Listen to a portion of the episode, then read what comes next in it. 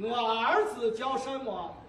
黄土坡，我叫什么？黄俊发，他死去的爷叫什么？黄河水。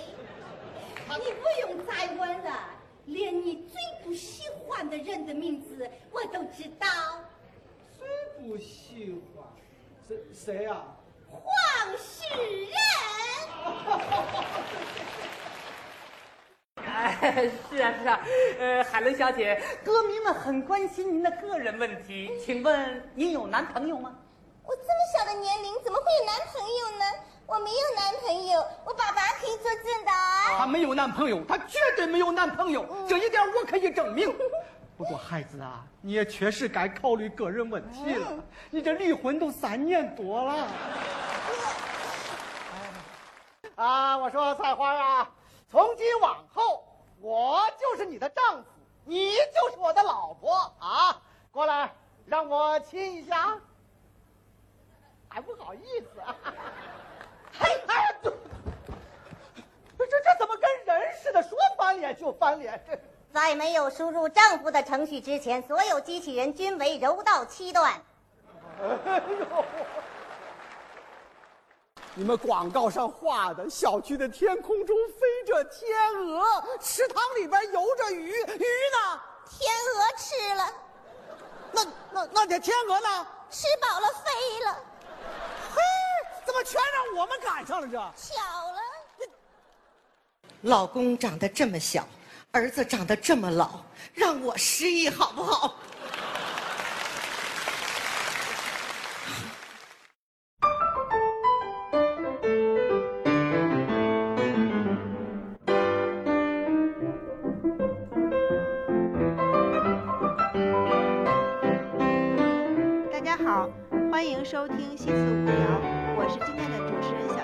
我是杨明，我是捕头。我们笑谈喜剧人系列今天又恢复营业了。如细数那些在春晚上热情洋溢、给我们留下很多欢声笑语的小品演员呢，宋丹丹、赵本山，他已经告别春晚舞台多年了。而曾经有一对小品组合郭达、蔡明，一度就像黄宏、宋丹丹这样的男女搭配同场竞技。如今郭达也很少有作品再出现了，但是已经六十岁的蔡明老师还能出现在一年又一年的春晚舞台上，他的搭档呢也是换了一批又一批的人，所以呢，我们今天就想来聊聊这位小品界的常青树蔡明老师。嗯嗯，还是按照惯例呢，由捕头为我们介绍一下蔡明老师的演艺之路。哦，我这有点激动哈，呃，已经时隔两个月了，将近两个月，对吧？终于又重启了我们这个笑谈喜剧人系列。这个系列呢，我们三个都愿意聊，而且从听众的反应来看，大家也比较爱听哈。呃，那我就按照惯例哈，我先打简单介绍一下哈。嗯，蔡明，一九六一年生于北京，就是小金刚才也提到了，他现在已经整整六十岁了。呃，蔡明从小呢是多才多艺，十二岁的时候被选中参演了电影《海峡》。他扮演小时候那个海峡，所以我们平时都把蔡明认定为一个小品演员，其实呢，他是电影演员出身。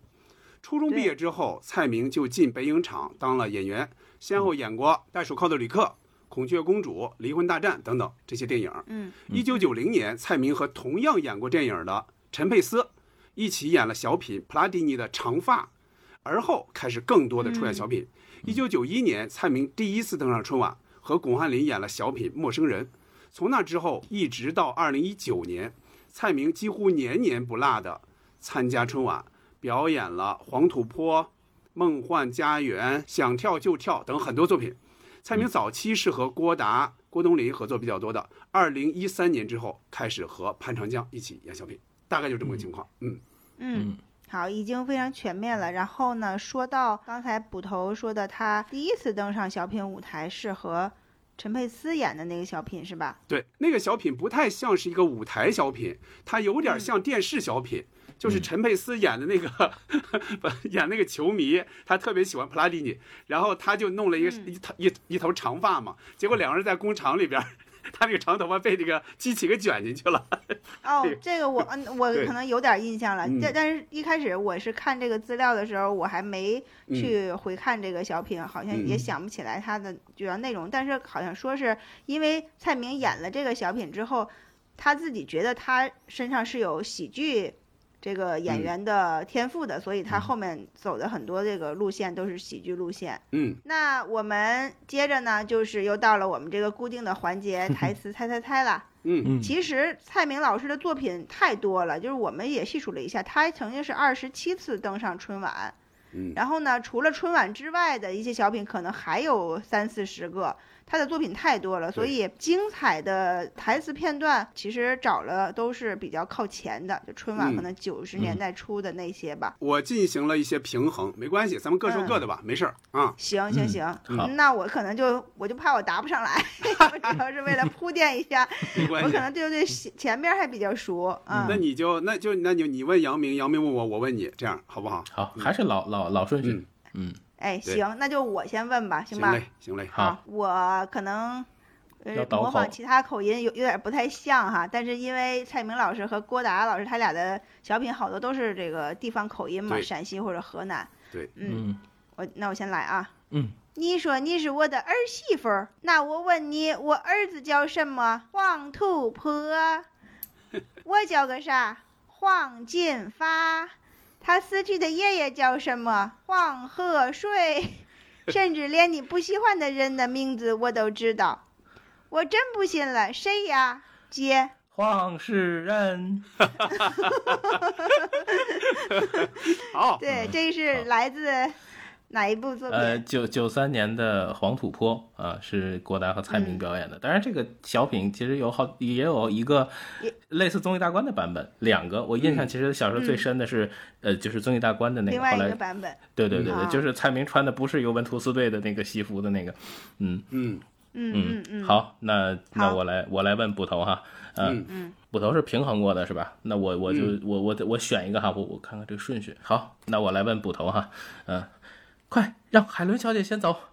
海伦小姐，您还认识我吗？我曾经给您拍过那么多照片，当然认得了。我们是老朋友了嘛？哇，你永远那么帅！谢谢谢谢谢谢，姐。这人谁呀？长得跟大马猴似的。那 这个跟我撞了，跟我撞题了。啊，这个作品是父亲，一九九五年，是郭达、蔡明、赵宝乐、什么于海伦这帮人演的啊。对对是的，嗯是好，好，那接下来我问了啊，嗯，我我还问一个比较早期的吧，而且是撞了，没关系啊。嗯看啊，又回到刚才那个情境了啊，小静听着啊。嗯嗯，你到底是谁呀？我是你的媳妇，越说越不像话了。姐，我是你儿子的媳妇。呃，不对不对，这个这个不是包袱嘛，我这肯定是个包袱，这是个包袱。嗯嗯，杨明也可以接。有有有点短，我还没没没太进入那个、那个感觉，前后还有吗？再来一句，就？就是不是前就是语教？就前面就是他不知道他是谁嘛，就说来说去不知道他是谁，最后就问嘛，你到你到底是谁呀？我是你的媳妇，越说越不像话了。郭达接着来了一句：“我有老伴儿，啊这还想对对对 插足你，对，我有老还想伴儿，插足你。对对对对对对。老还想插足你，啊。对对对然后对对说是我是你儿子的媳妇。对啊，对对对对对对。这样的结果特别记得那四个字，特别认真，我都觉得打字得带叹号的那种。我有老婆，对 啊，这个还是刚才那个作品。是黄土坡。嗯还是刚才。对对嗯。对对对，呃，下一轮吧，嗯，好，嗯我来问杨明啊，嗯，刚才杨明把我的那个问题给问了，大马猴那个，我也真的是，对。要不就让那哥们儿有台词，你看那一堆人就他有台词，对呀，哎，那哥们儿我还觉得特眼熟，他是谁呀？我还那些都应该应该都应该见他见的好演员，嗯。见他见的少，嗯，听着啊，嗯，兰花，俺想跟你对个活儿，我就知道你要弄这。有人吓我一跳，真有人是谁呀？郭大爷呗。兰花，来跟我对个活儿。姐，这这包袱不都过去了吗？对我也想不是啊，这还有一句话，郭是不是那个冬临说的这句话。是是是，那个意思就是，那意思就肯定是他怎么也找你对火。对对是那个意思，对，我也觉得包袱过去了，后边那个就是偏弱一点了。呃，你看啊，我我来啊。我来我来接一下，试着接一下啊。嗯。嗯，怪不得不回家，是。是这张招招着怼活得认了，对 大概是这意思吗？对，？或者认了，对，是这意思吧？是这个哦。啊，哦，呃，这个作品是叫呃叫叫过年吧？对，过过年。啊，嗯。跟郭达和那个郭冬临，郭冬临。一九九七年那个，一九九七年那个，嗯，就是回老家，最后一起回老家过个年。这个还挺好玩的，我觉得这个相对还比较好玩，嗯，是是是这小品还可以，还可以，嗯，嗯对。嗯嗯，哎，你们这个你们哎，你们这个倒口都太厉害了，我这个就用普通话吧，要不然我自己会很奇，我自己都觉得很奇怪啊。好，呃，那开始哈，我问捕头，那是一个令人心跳的夜晚，我们面对大海，向天发誓。要永远相爱，直到头发全白。为了表达我的感情，我还朗诵了两句中国诗：“泰山压顶不弯腰，海枯石烂。接。”心咬边，对，现在得加个横批，就是别换号码。嗯。嗯，错了错了，是泰山压顶，嗯呃，咬边心，咬边心，对，嗯，是，反正这个还是黄土坡，这这个出现的几率太高了，嗯，对对对对，还是黄赌博蛮喜欢1993中吧？嗯。嗯嗯嗯，，好，我接着问小静哈，嗯，嗯，您不吃肥肠啊？肥肠多脏啊！你想想，那个肥肠原来里边装的是什么呀？猪粪！好家伙，真恶心呐！我糊弄老爷子呢，您点您的啊，接，我要吃鱼，不是那个，呃，是那个小品，是那个小品，是那个小品，对对，我知道。对嗯。是不是爱笑的女孩那个小品？不是不不是，不是。不是，小静接不上来，杨明试着接一接，对，这个我不行，嗯那就是我要吃，我那我也要吃肥肠，那估估计是这意，思。呃那肯定那就不是包袱嘛。对，他接了一句，啊，他是跟郭达说的嘛，说我糊弄老爷子呢，您点您的，他们这儿的肥肠啊，肯定洗过。这个是这小方法知知道什么小品吗？你们俩啊？呃，哎呀，这个名字有点嗯，这个是二零零三年的，叫《都是亲人啊，对对对，都是亲人，》，都是郭，达、李文启、刘小梅他们几个和对啊和蔡明一起演的。嗯，马尿那个味儿的，对，就是那个我喷下去半扎，我就这个。嗯，嗯，吃包子嗯，那我来一句啊，嗯下面这个，好，这个是在唱的啊。好家伙，千金难买是单身，单身长了想结婚。结，啊，杨明，等等等等，我最后买个机器人，嗯，对对，对，然后对现在的女人实在气死人，我干脆买为她一个机器人。嗯，嗯，对。对，这这是机机机器人去化，嗯，对。时这个时间应该是96年。在九六年，嗯，嗯。是，嗯。嗯，嗯，好，好，好，那来这个，还有这个，买房子送家具，你们送了吗？您买了吗？什么叫我买了吗？您没买，我们送什么呀？那怎么个送啊？姐，就是您买完我给您送家去，大概是这意思啊，不是原词儿对对对对，啊，就是您在家具店买了，我们给您送家去。对对对对，这个是梦话家园，对，是郭达、蔡明和王这平。个是吧？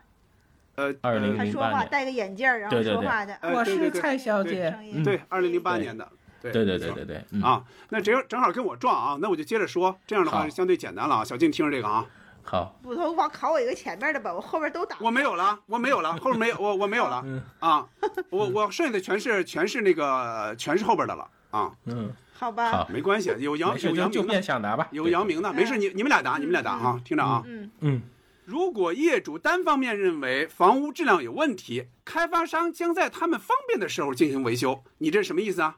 意思就是说，开发商现在不方便呐。那开发商要是一百年都不方便呢？不会的，姐，您的产权只有七十年呢。没错。您的产权只有七十年。没错好，下一轮，杨明，我们俩对那个小静知道你就抢答，好不好？对对对嗯，对对，嗯好的，嗯，姑娘啊，你说了半天你叫什么名字呀？啊，我的名字叫珍妮 Cecilia，哎，达芬奇，啊，我说珍妮呀，塞塞利亚呀，呃，达，你这个名字怎么这么麻烦呢？我还有一个中国名字，很简单，叫什么？接。呃，小静接吧，这肯定知道。什么菜花？你这前面不行，后边也不行，你说你 叫什么来着？等你想出来，黄花菜都凉了。就是黄花菜嘛，黄花花菜菜。黄花菜，嗯对，我想的是黄菜花。忒不瓷实，太不瓷实了。行了，我接着问啊，我接着问嗯你们俩你们俩抢这个哈我们。来抢答。我估计估计小静也不用抢，听着啊，不说母号哎，什么号都行，说母号都行啊。对，接。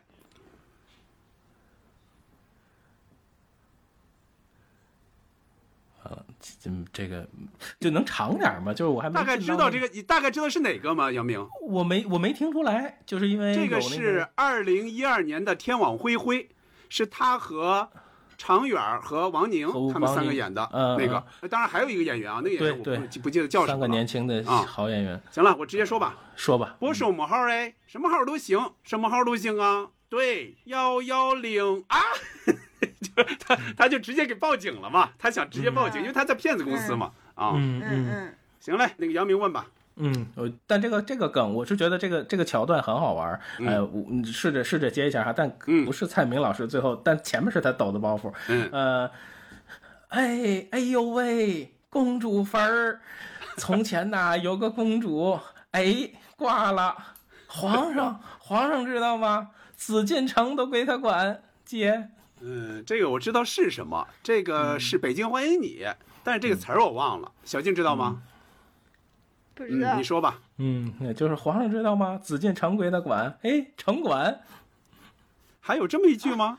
对，其实这个包袱是外国人抖的，这个我有就前面都是蔡明这个我有点忘了还有这么一句这个这个，嗯，对好，有有我来有有问哈，嗯，我来问啊，嗯，这个稍微复杂一点，就是需要答的这个人复杂一点哈，嗯而且是个小贯口。哎，大妹子，你怎么站起来了？接，我知道那个小品，这个是二零一三年的，哎，想跳就就跳，对嗯，啊，嗯。小静也不知道啊，我来接啊，嗯，接吧，这是蔡明说的哈。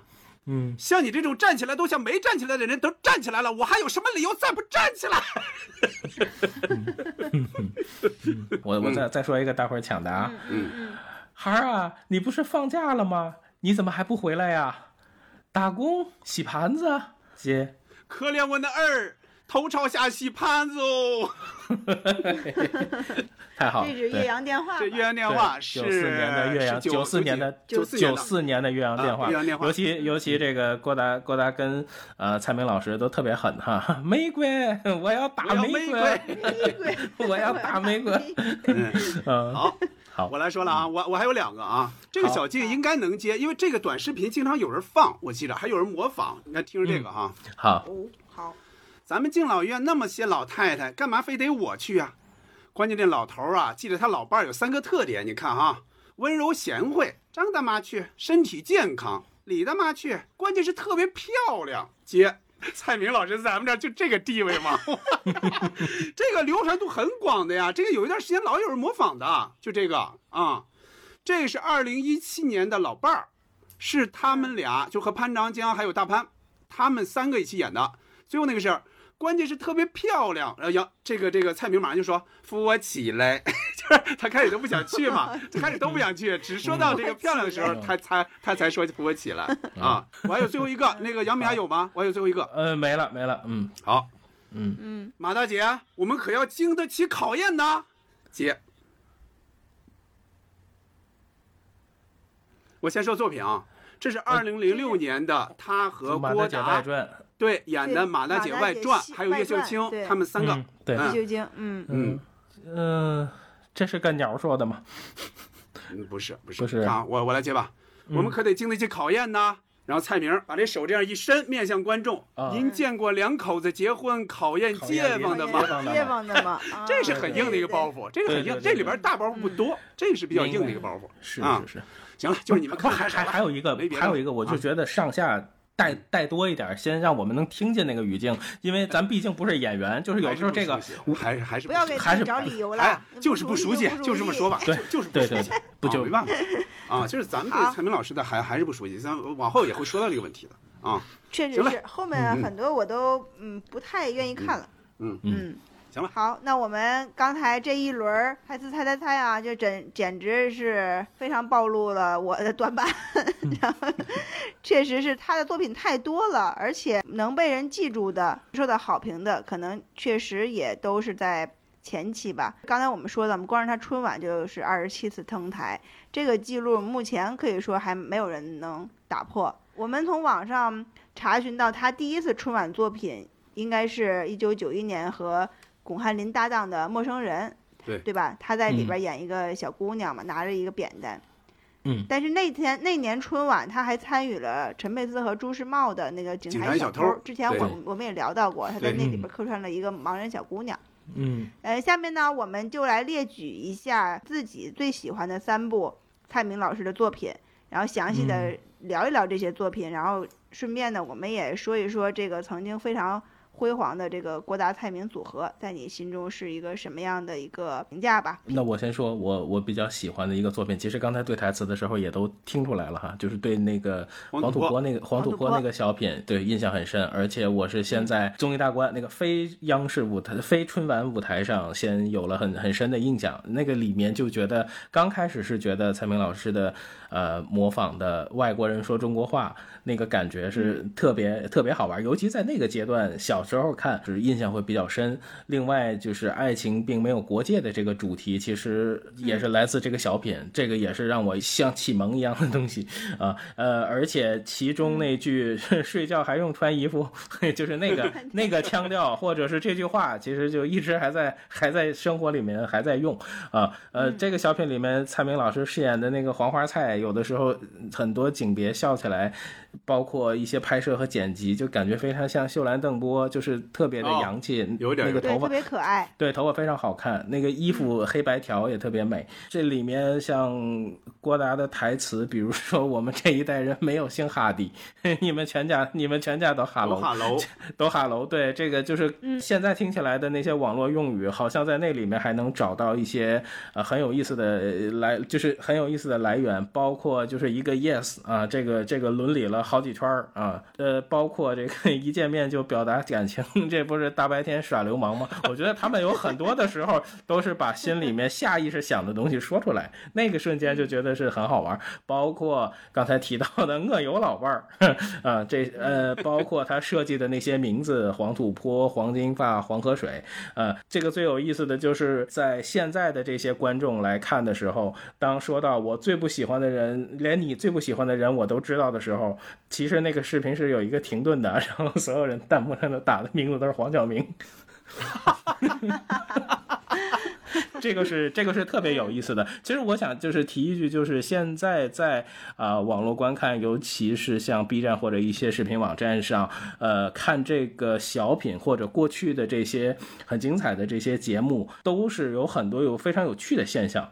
比如说从这个播放专辑的开始，这个弹幕就会一直在对一些年龄进行描述，比如说九五年的我在看九三年的小品，还有就是说是这对这一年有我了。我出生了。对，这一年我开始出生了，我觉得这是一个特别特别好玩的一个现象啊、有很多人都会过来考古，或者是根据哪个节目过来考古的，写的就是特别清楚。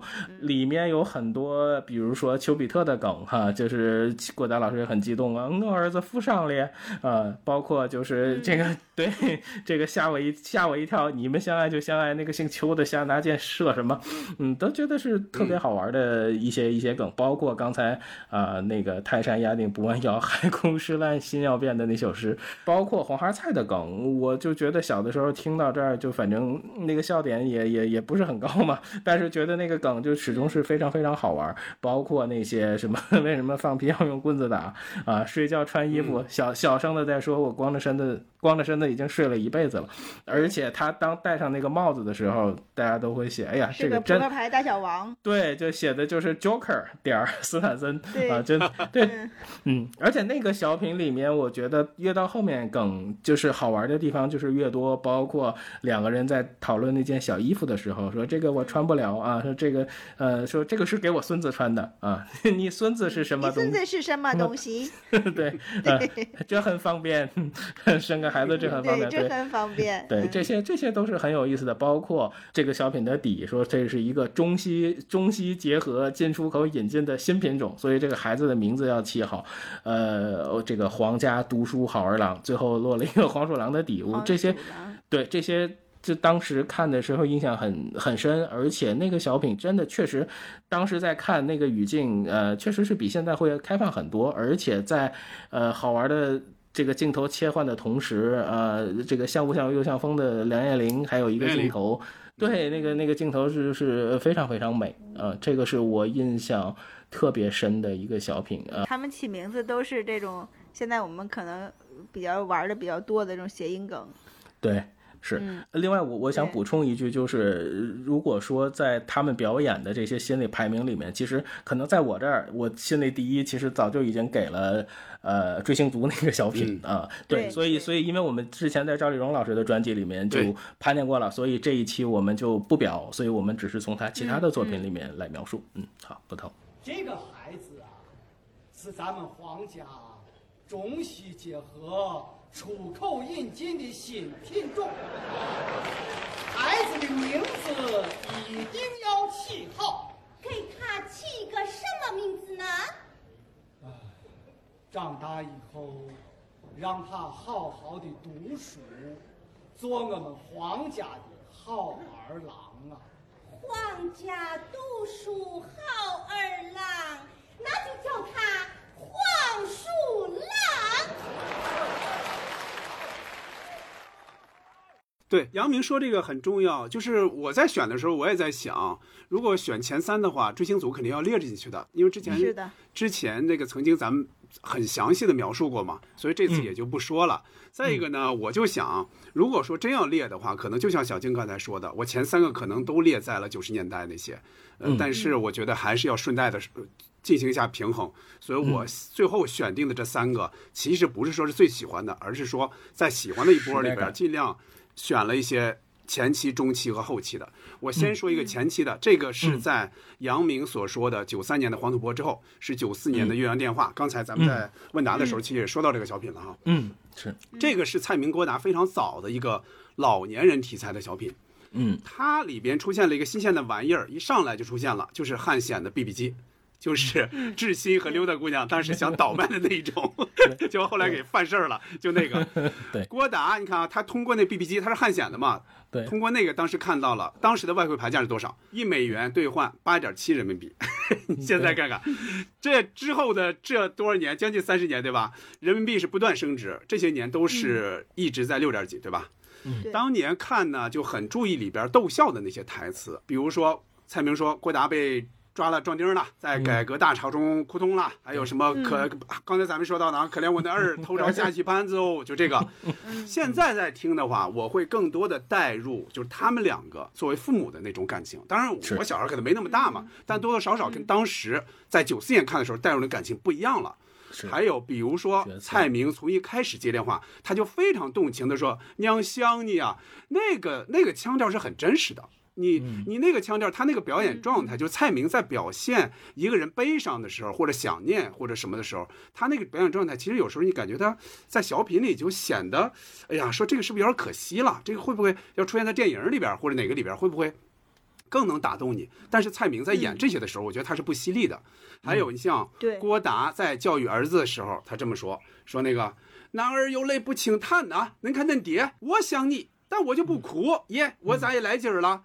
就是这句话，这句话也非常真实。因为咱平时说啊，就你想忍住笑是不容易的，有时候你就不是你就笑了，对吧？你有时候要装着不笑，但是感情一旦到了，你想忍住哭也是非常非常难的。我相信咱们平时也会遇到这种情况。他头还扬了扬了一下。对，还扬了一下，就让那个眼泪不流下来嘛，那个是很真实的。你现在看都有点小感动的啊。是的接着这个他们俩就开始说大事儿，又开始说的是村里的事儿嘛，县县里的事儿。后来开始说国家的事儿。郭达一上来就说，那最大的事儿那就是今年的奥运会没弄成啊。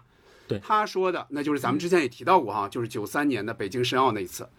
那时候啊，全国人民对举办奥运会的那种期待那是空前高涨的，就跟跟现在人们那种呃特别盼奥运那种不太一样了。嗯，跟那个抢墩墩墩也不是一回事儿，是吧？那会儿是那会儿是真正的就是想我一定要举办这么一个全球的这样一个盛会，对吧？所以说就就因为那种热情太高涨，所以遭遇失败之后也是空前的失落。直到几年之后，对吧？二零零一年七月十三号，咱们申办二零零八年奥运会成功，那那就是也是一场狂欢嘛。这个小品的最后。就是儿子提出来要听家乡戏，这俩人演的不是河南的一对父母吗？他们两个就开始唱。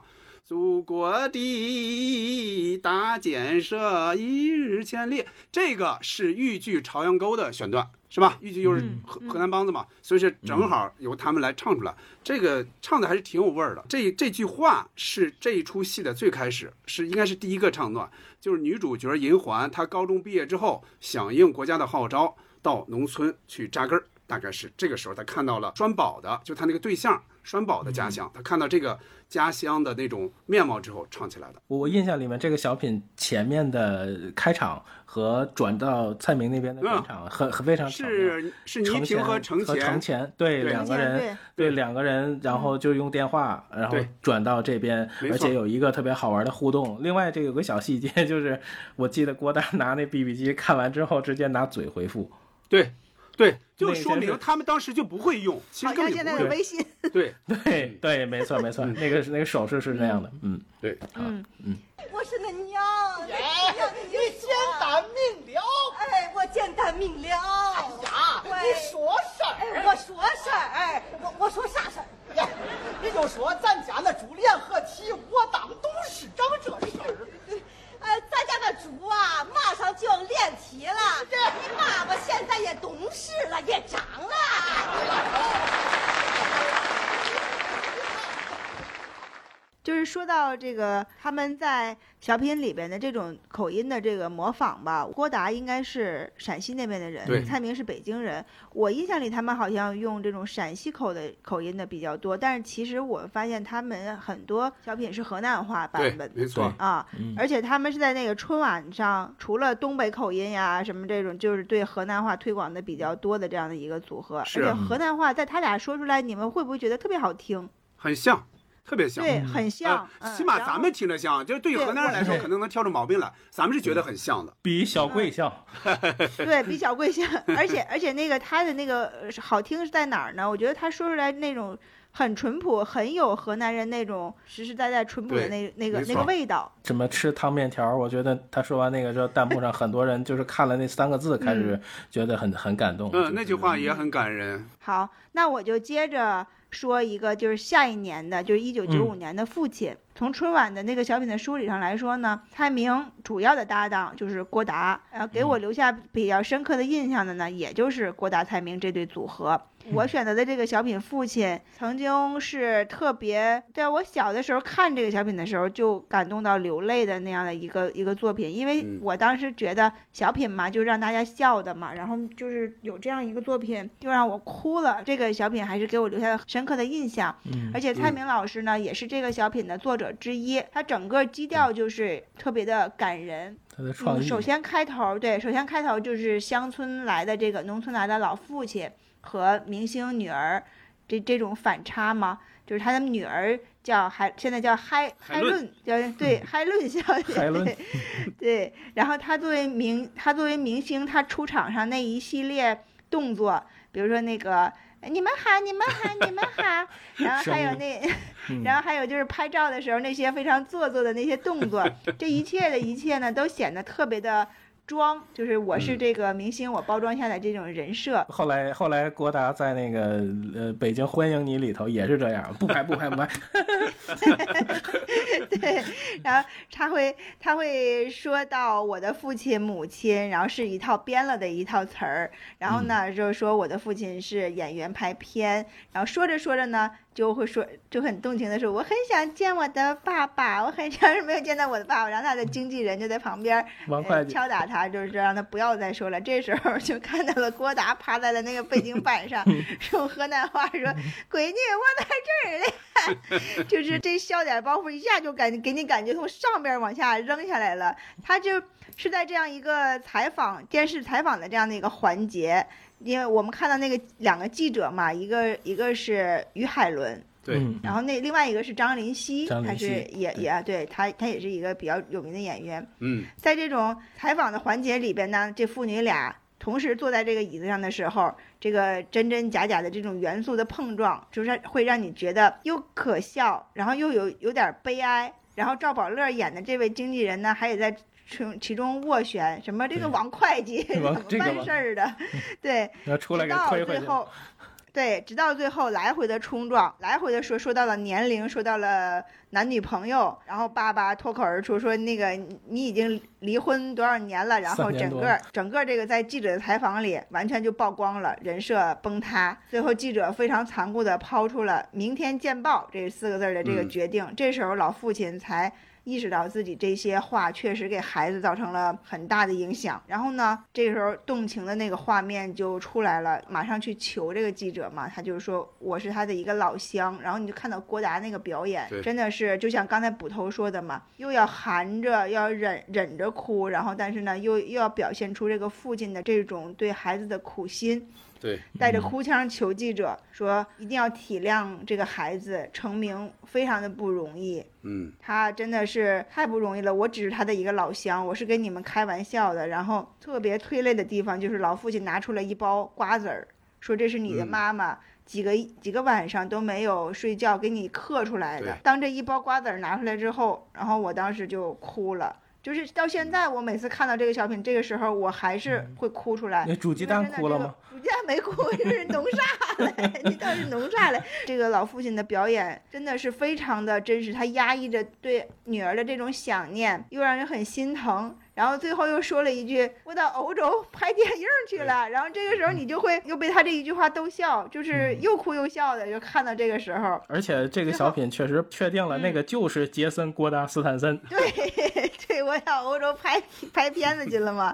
然后最后呢，海伦小姐上台之后没有唱原唱，没有唱原计划安排要唱的歌曲，恨你恨在骨头里。唱那首《父老乡亲》，然后喊出动情的喊出了那一声“爹”，然后对着那个背影走的背影就过去是是拥抱了吧，应该是嗯完了嗯说这是我的父亲，把父亲搀上台，这就是我的父亲，然后就是这种从虚假的这个包装人设里彻底走了出来。我觉得这可能就是因为是舞台艺术上的处理吧，就是为了让这个感人的事情更感人。如果真的是现实中我们知道的那些艺人包装就是那样的了，可能没有人。或许他的家人或许也比较知趣的，不不去打打破这这些东西。是对。这个小品我说一句，嗯，我刚才也说到了，就是蔡明的哭戏，他在演这个哭的时候，他那种动情，其实表现最为明显的就是这个父亲。最后你看蔡明的那个哭是真哭，你能看出来他是是真真哭。对。所以说那一年的春兰杯什么什么节目评选，当时蔡明他们又没有拿到头奖，所以蔡明在现场是哭了的。倪萍还安慰他来着，因为他一直是千年老二或者千年老三那种，呃，嗯他一直嗯。就没有走到像呃宋丹丹呀、赵本山呀、黄宏他们最强的那一波。嗯嗯，而且我觉得他应该对这个小品注注入了很多心血，因为他是作者之一啊。嗯嗯嗯，补充一点哈，因为我这个选的第二个小品也是这个，我就再补充两句。呃，好，就是因为这个小品对我来说也是一个重复看过很多次，一个从不喜欢到喜欢的过程。其实不喜欢的原因，就是因为我觉得小品就是应该一直笑，但是这个小品到最后看的心情是很很复杂。呃，当然也因为那首啊清唱的《父老乡亲》，这个歌词里面也把它会转变成小品的台词嘛，就是小米饭把我养大，胡子里长满故事。呃，而且小时候看不理解怎么他瞬间就会变成一个是他的邻居或者就是他的老乡。就是那个人情世故，其实小的时候是不太能明白或者理解的。包括现在看，其实很多现象、很多行为，其实有很多是还是依然存在。所以这个小品的讽刺性也是很强的。后来就剧情就慢慢的是从幽默变成了温情的这部分，看着那个背影、瓜子儿、鸡蛋，呃，就再包括那些善用那些比较善意的谎言，然后唤醒了那颗追求名利的心。而且在唱的时候，那个情绪起来的时候，我在现在看有一条弹幕就把我逗笑了。他写的就是这瓜子儿要是不自己嗑，它有什么意思呢？我突突然看到那儿的时候，就就就完全就笑出来了哈。这这块可以艾特六兽老师哈啊！而且我我是觉得，呃，这个小品里面当时给他拍照的那个摄影师的那个角色，我想知道那个照片有没有洗出来。另外，另外，我觉得蔡明我看过的一些照片里面，除了牛群老师拍的那一张之外。另外，蔡明老师最好看的一张照片，我觉得就是小品父亲里面对挂着的那张黑白照片，对，特别好看。嗯，这个是我想补充的。我生在一个小山村，那里有我的父老乡亲。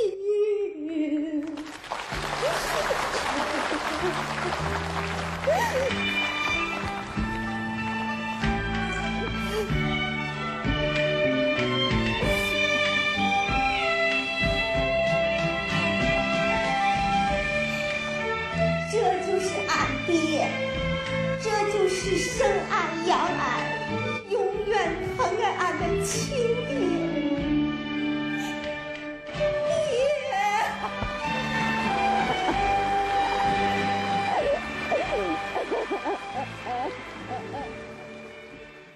我喜欢的蔡明老师的 另外一个小品是二零零七年的送礼，跟他一起表演的是郭达老师、句号老师，还有还有一个那个女孩叫王晴。这个小品我觉得天津方言给蔡明老师增加了很有力的一些抓手，那些俗话说的好啊，姐姐啊，脑门儿。爱谁谁，就是这些。其实蔡明老师的发音是非常准确的，模仿的应该是。九成像啊！而且蔡明老师，我甚至觉得他这个毒舌的这个第一次，好像都感觉是从这儿开始，呃，就是特别像，特别特别像，就平时日常在楼下晒太阳的天津大姐聊天的那个感觉。而且我觉得郭达老师当时的那个造型，应该是最接近斯坦森感觉的一次。我觉得这是一个很轻松的氛围里头的一种明争暗斗，包括这个剧主人这个剧主人女儿这个角色，来来回回跑，然后来来回回被这个。两个主角吐槽，儿子要考艺术学院，这都打算就是送点东西好办事儿。而这个小品出来之后，底下真有一观众好，嗯，就喊着对。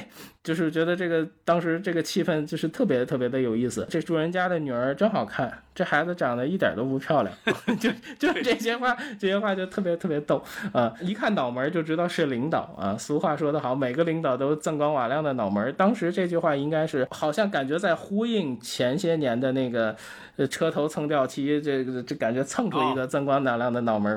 浪漫的事，啊浪漫的事，嗯啊，我儿子拿着 M P 三，我这 M P 四，这个谢顶谢。的我得谢谢他，因为我看这个小品里面，就是觉得他的语言比较生动。这里头还有一段，就是俗话说得好啊，“娘搓搓一个，爹吐吐一窝。”说到这些俗话，包括这种感觉，就是把人按住了骂。我记得《无聊斋》那一次聊到天津的节目，我记得地下天鹅绒老师就说，就是天津的这种小范围的这种几个人集体 diss 一个人，就这个的杀伤力，就是东北话都东北话都不一定有这种威慑力。我觉得这个小品里面，蔡明老师。的这个表演其实是很很到位的。剧主人的孩子亮明了是郭达是送礼的分身之后，然后蔡明沉默不语，郭达戴上痛苦的面具。弹幕有一条很好玩，蔡明大号努力登录中啊。后来就是癞蛤蟆的那些 那些歇后语陆续上线啊，而且而且这个小品里头，剧主任表哥、剧主任表嫂得吃亏了，就是有很多这种很很好玩的心理活动，把这个小包袱、小尴尬用这种形式放出来，我觉得。是有意思。这个小品缺点，我觉得就是结束的时候有点匆忙，但是最后大伙儿一块拜年还是挺有节日气氛的。姐姐，姐姐呀，你别介意啊，我刚才是跟你开玩笑呢。开玩笑？是是是是是。你这是嘛行为呀？你这是癞蛤蟆插鸡毛掸子，冒充大尾巴狼啊！是是是是是是你这是癞蛤蟆趴在马路上，冒充迷彩小吉普啊！是是是是是是你这是癞蛤蟆，没完没了喝凉水，你冒充疯狗啊！是是是是是是。你一见你你你这是干嘛了？我这是冒充癞蛤蟆配合你的。呃，是这样啊，刚才就是最早的时候，这个小金也提到了，就是郭达、蔡明他们经常会说陕西话和河南话，他们说天津话的时候确实不多。这个杨明比较喜欢这个哈，也是有原因的哈。我接着说我想说的第二个作品吧，我想说二零零八年的《梦华家园》，咱们刚才在台词竞猜的时候也说到这个小品了哈。那时候你看那是零八年，零八年房价已经起来了，虽然还没有到后来大城市房价高不可攀的那个状态。但是很多人当时对这个日益高涨的房价其实是已经是有看法了，尤其是对房地产销售的那各种套路和坑批评其实是很多的。这个小品就抓住了这样的一个痛点，所以它的很多笑点，观众听上去其实很解恨的。比如说，就他们的欺骗，就合同里边那个第五十五条。它其实，在中缝里，你必须拿一个放大镜来看。放大镜，几棵小树苗被夸张成参天大树啊，以为是葱呢，是吧？买房送家具，这是刚才咱们也说到了啊。买房送家具，其实它是运送的意思，并不是赠送的意思，对吧？不想卖，其实是捂盘惜售，他等着卖高价等等，这里边都有设计。虽然是有夸张，他为了搞笑嘛，为了让大家笑起来，虽然是夸张，但是观众能感受到房地产销售他们惯用的一些伎俩。我相信很多人当时其实已经是挨过坑的。一上来，蔡明就说了好几句，为什么呢？为什么呢？这个小品是二零零八年过年出现的，小沈阳当时还没有通过春晚成名，嗯，他上春晚这是模仿小沈阳，对他上春晚是二零零九年，但这个小品一出来的时候，我看当时其实在网上就引起一些争议的，当时还没有手机互联网，移动互联网当时还没有，就说这句为什么呢？其实来来自东北的一个二人转演员叫小沈阳。但是小沈阳当时还不太有名，不过我当时确实是看过小沈阳那个演出了，他在现场就是老说这个为什么呢？就是老说，嗯，不过就因为小沈阳当时名气还不算太大，加上一年之后他马上就大红大紫，对吧？所以也就没有太多人抓着这个事儿不放了。这个事儿呢，我没有跟蔡明老师或者说其他人求证过，我估计是不是大概也是一种巧合吧？我估计是这样哈。这里边我要说王平的表演，王平他演的这个人，他是很适合用他本来的这个东北口音来演绎的。而且整个故事的走向，从买房受骗到最后拿到证据来告这个房地产销售公司，都是由王平演的这个人带动的。就而且他演了好几个人嘛，对吧？王平他是相声演员出身，后来也演过一些这个小品，虽然没有成大名，但是在圈里他其实很有人缘的。他可惜的就是二零一三年他因病当时就忽然去世了，当时也就刚刚五十岁，这是很可惜的。奸商。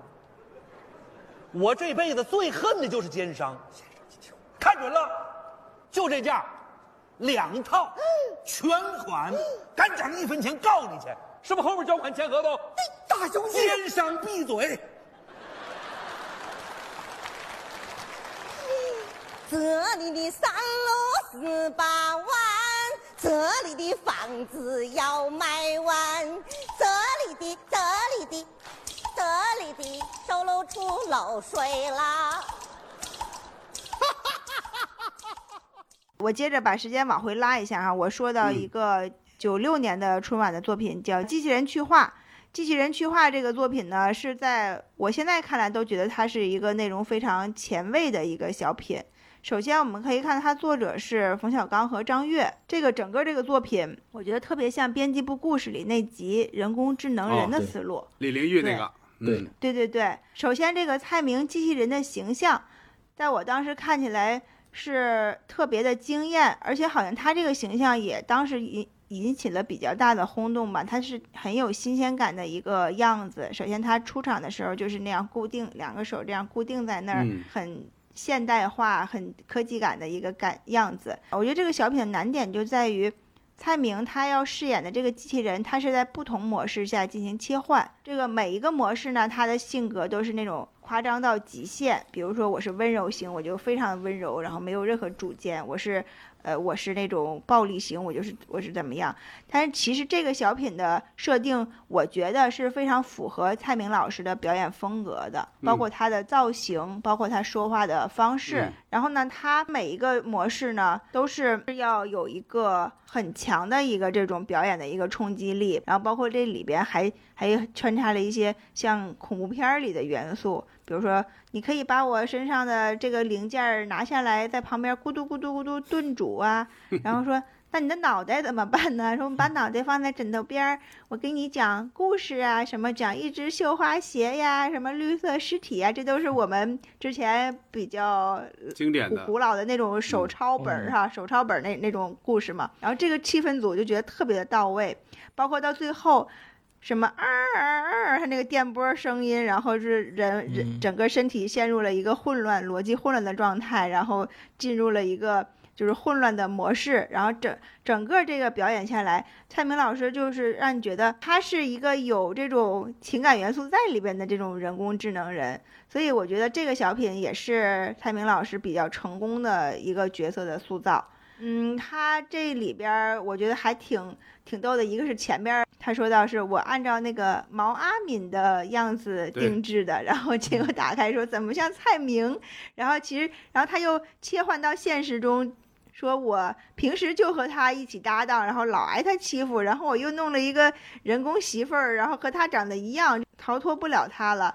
所以就是他的整个这个呃人的这个设定，你会觉得好像在跳进跳出，在这个他们两个的这个关系和角色里跳进跳出。整个这个小品总的来说就是一个前卫，然后它里边的这些设定都很都很大胆。这一类的小品。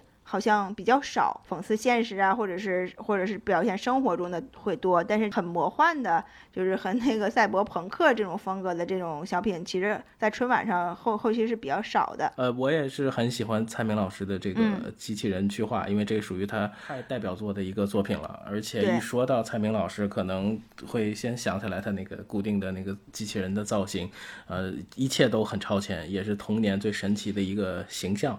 好玩儿、呃夸张，还有一些前瞻性，呃，因为刚才提到编剧，所以这一定是个非常规的操作。呃，按照毛阿敏定制，然后打开之后像蔡明打了八折，其实应该再加点钱订李玲玉那款，呃，而且特别好玩的就 是一边捶腿一边说的那个蔡明啊，蔡明你也有今天，啊，这条腿，啊，我觉得特别理解他的那个情绪，呃，包括这个全日产的流水线，包括那些提到的那些日本战犯的名字，这真真是敢挺敢用的，嗯，而且就是劳动改造嘛，包括那些后面提到的，啊，我睡觉锅里炖着你，你可以把头放在我这个边上啊。所以蔡明老师现在就化身开心奶奶，就给郭达老师讲故事也给他讲故事，啊而且嗯自黑那一段儿挺好的，就是理解了之后连自己都黑，包括 那些比较得罪观众的，哇，这波观众没文化，不该笑的都笑。其实，在那个对，在那个语境里，在那个语境里面，觉得还是挺还是挺逗的。包括前面的那些个片头曲，其实想想嗯结合现在的语境。那个片头曲到现在都非常非常实用，而且这个小品里提到一个台词叫“你们人类真虚伪”。其实我觉得嗯，不管这个礼物送不送给赵忠祥老师，呃，它都是一个值得反思的一个一个点。呃，另外就是除了形体之外，他几层声音的这个变化的塑造也是很成功的，包括他之后在跟文星宇老师演那个小品里面去模仿樱桃小丸子，就是蔡明老师的这个声音塑造能力特别特别强。爱笑的女孩儿，嗯，对，对对对，而且这个小品也是在 B 站上，你看的时候会看那个弹幕一出来，因为这小品本身设定有点二次元嘛，它就会出现那个娜娜口，就是菜菜子的那个名字就打出来。嗯，对，就像蔡明老师好像一直都把他这个比较这种新潮的思想，就一一直就贯穿下来了。睡不着没关系，我这脑袋你可以不炖呐，把我这脑袋呀放你的枕头边上，我给你讲故事。我特别会讲鬼故事，一只绣花鞋呀，蓝色骷髅呀，绿色尸体呀。嗯，我必须说一点啊，听我们节目听的比较细的听众，现在应该能听出来了，你们俩是真喜欢机器人计划。为什么？因为在前两期之前，其实咱们刚刚聊过这个，就是我和杨明值班的那一期，我们说爱情的那一期，嗯那一期嗯我是我是说过这个机器人计划的，所以你们今天又等于从自己的角度又聊了一遍哈。嗯但是也说明另一点，就是你们俩喜欢的这个作品确实过于集中在前面了。我现在必须把这个时间进行一下均衡。我要说的第三个作品是二零一七年的《老伴儿》，这个是蔡明和潘长江和潘斌龙他们演的，也属于这个所谓的蔡明的毒舌系列吧。从二零一三年的《想跳就跳》开始，蔡明和潘长江就展开了更多的合作。老伴儿是其中的蔡明相对来说不那么毒舌的一个小品。我最喜欢的其实是里边一些温暖的一些部分，尤其是最后那段反转。他不是潘长江扮演的这个潘叔，他失忆了。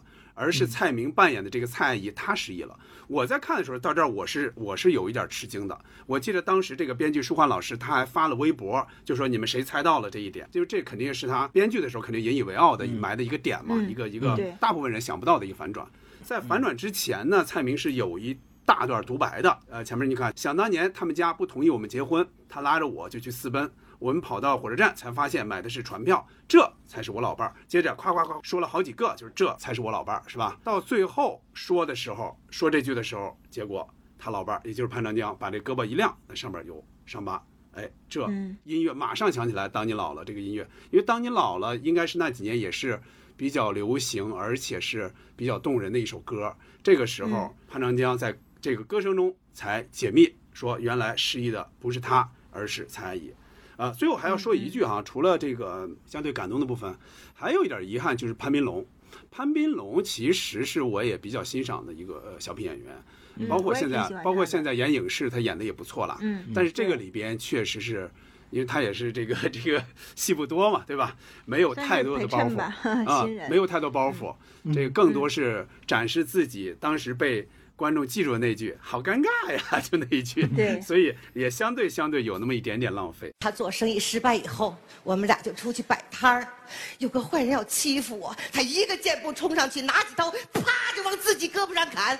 坏人吓跑了，可他的胳膊上留下了这么大一个疤，这是我。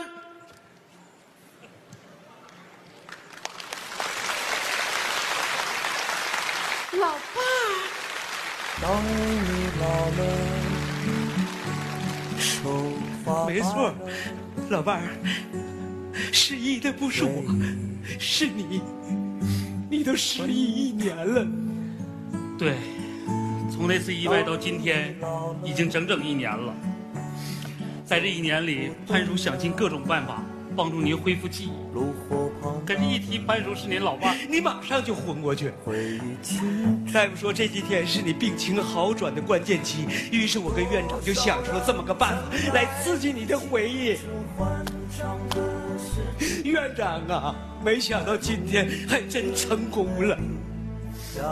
要是我今天还想不起来呢？没关系，没关系。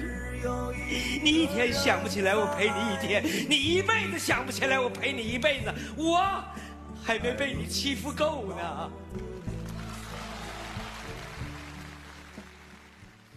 我接着就是刚才捕头说说我们那个，因为我确实觉得后期蔡明老师的很多作品没有给我留下太多深刻的印象，而且呢，就是说也不是让我很有欲望再去重复的、反复的去看。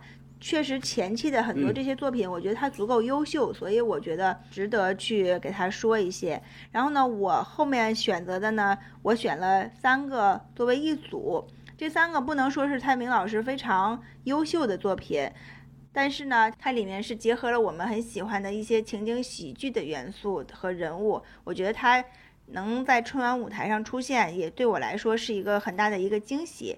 就是两千年的《爱笑的女孩》，嗯，然后呢，还有就是那个两千零四年的那个婚礼，婚礼，然后还有两千零六年的呃马大姐外传，嗯，这三个呢都是都是可以说在我们这个情景喜剧这个优秀作品的一个春晚上的一个延伸。比如我们能看到文星宇老师，嗯。然后能看到这个婚礼里边的带着孩子结婚，整个整个他们这个全班的人马上来之后，办了这样一场婚礼，包括就是说以二婚的这个事情来来来作为主题，孩子们对父母再婚的这个祝福，然后再一个就是呢，像《马大姐外传》，刚才我们接接台词的时候也也说过，确实包括这个岳秀清老师的表演，然后呢就是两个人两口子打架折腾一个一个邻居，就是他整个都是，我觉得可能有点儿。临时性就包括像婚礼啊，像《马大姐外传》这种，就是可能因为是当时配合了他的这个影视作品的这个热度吧。确实，对于我们这些比较热爱他这个情景喜剧的人来说呢，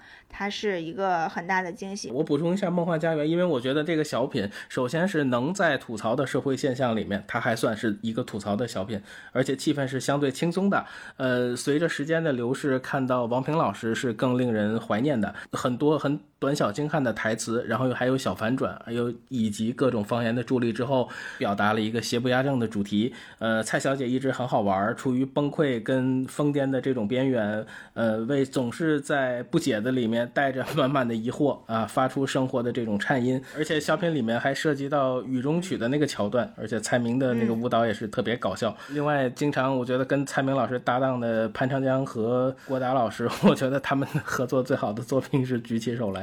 那我们那梳理了一下自己在春晚这些作品里可能比较留下比较深刻印象的、比较喜欢的吧。我们可以梳梳理一些他比较冷门的一些小品，但是自己又比较偏爱的这样的小品，你们有没有可以推荐的？杨明，你先说说。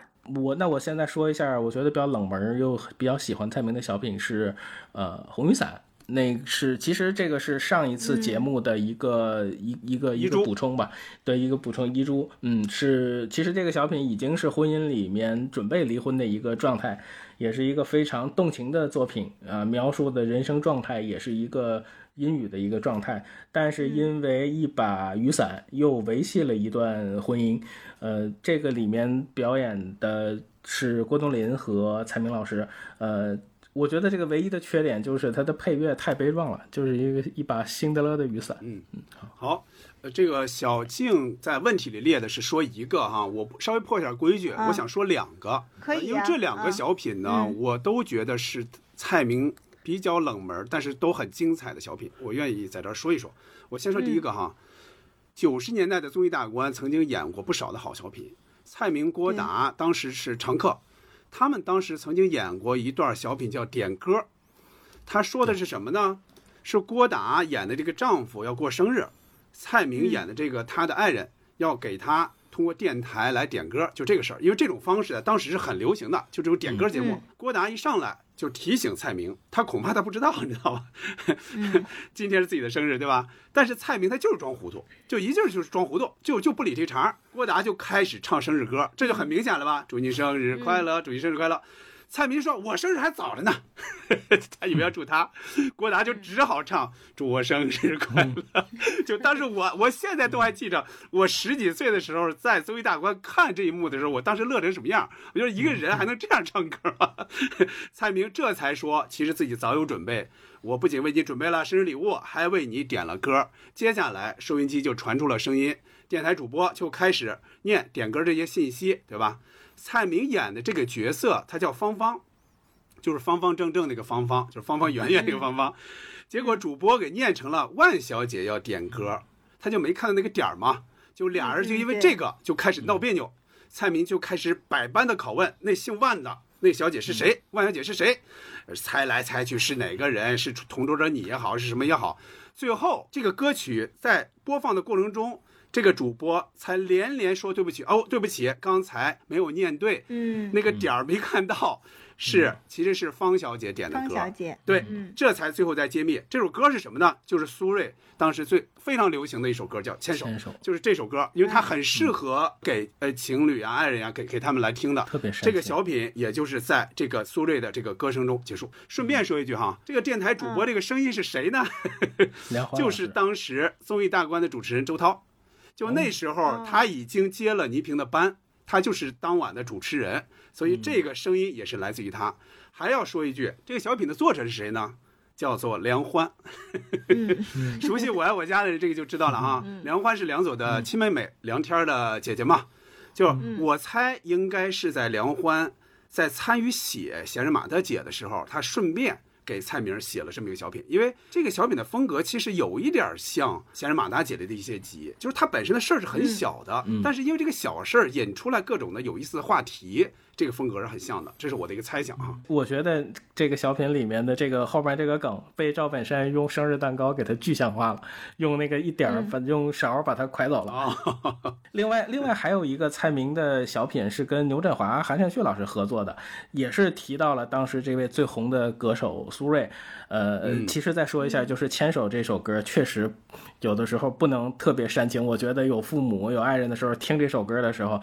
就现在听还依然是会被感动，非常煽情。有一天在、呃那个银河广场，在在那儿跟孩子玩的时候，突然听到这首歌，感觉整个后背都是麻的。而且当时他们是用苏芮的这个名字做了很多包袱，管他叫这是大歌手苏内，说哎呀你这个真嗯苏是对真没文化，你这是明明是苏饼，哎呀还是你厉害。为他点歌的是一位姓万的小姐。万小姐祝他生日快乐，并且要告诉他我永远爱你如初。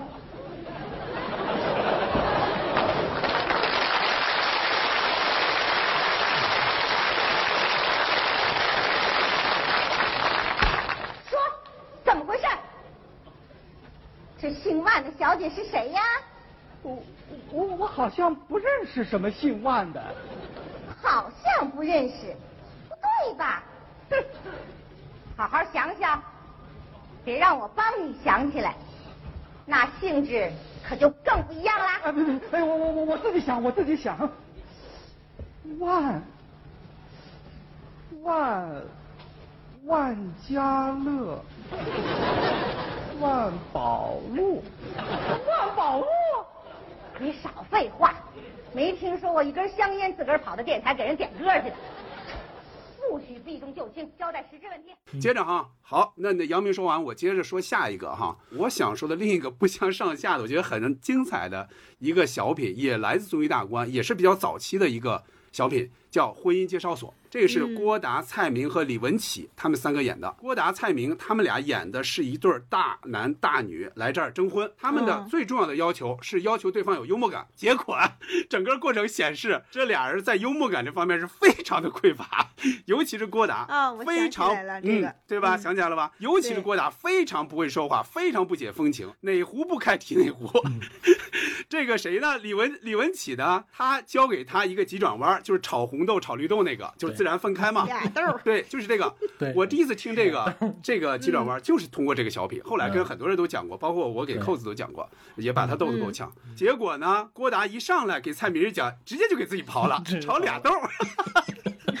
对，最后最后蔡明，最后蔡明就是在解答嘛，知道他怎么回事吗？怎么就自然分开了呢？就像小静刚才说的，蔡明一脸无辜，俩豆儿 那个现场反不是一。脸无辜，是那个瞧不起，瞧不特起，别对，特别瞧不不起不屑，特别不屑。接着就呃，郭达讲完，就该蔡明讲了。人们现在就会就会期待，就说，哎，你看你既然也懂点幽默，蔡明啊，那你在接下来讲笑话是不是可以讲的好了？结果完全不靠谱。他的不靠谱在于哪儿呢？别人不笑，自己笑，哈哈哈哈。开始吧，后来吧，哈哈哈。哎，你们怎么不笑啊？这个也是咱们平时见到有一些人就不会讲笑话的人爱犯的一个毛病，就是别人还没笑呢，自己先笑。对这种时候，这种时候效果是极其不好的。最后是李文启演的这个婚姻介绍所这个工作人员，他一看俩人得，你们还真般配，得了，我最后讲一个笑话，咱们结束，就今天结束。他讲的就鳄鱼池那个笑话，这个肯定都听过。这个田连元在九零年的春晚上也讲过，就最后谁把我推下去，就那个。俩人根本就没听懂，就人家李文启最后那包袱都已经抖出来了，说哎谁把我推下去的？这俩人还问呢。后来呢？到底是谁对，那到底是谁把他推下去的推下去的？结果这俩人就成这样了。顺便说一句啊，如果能找到当时的视频，你可以看一下，就当时的蔡明，他穿了一身那个西服那种套装，应该也是化妆化的很细致的。当时的蔡明，你看啊，特别漂亮，而且穿的也很有气质。是的，嗯，漂亮的有点儿有点不像不像笑星。范小姐呀、我考你一个智力测验。有一个人，他炒了两个豆，一个红豆，一个绿豆。哎呀，他在锅里边刷刷刷刷刷刷，炒过来炒过去，炒过来炒过去。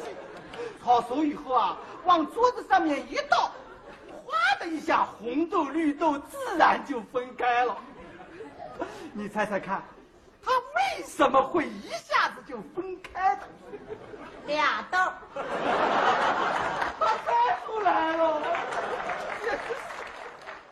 然后我说一个，就是那个红娘是春晚吗？是春晚，是春晚，是二零零一年的春晚。为什么我觉得它冷门呢？是因为蔡明老师很少去唱戏的这样的一个作品。对他这个小品，他其实其实和这个传统戏剧融合的特别好。因为那个红娘这个作品，它是取材于《西厢记》嘛，然后蔡明和郭达他饰演的这一对夫妻，他们本身也是这个剧团的。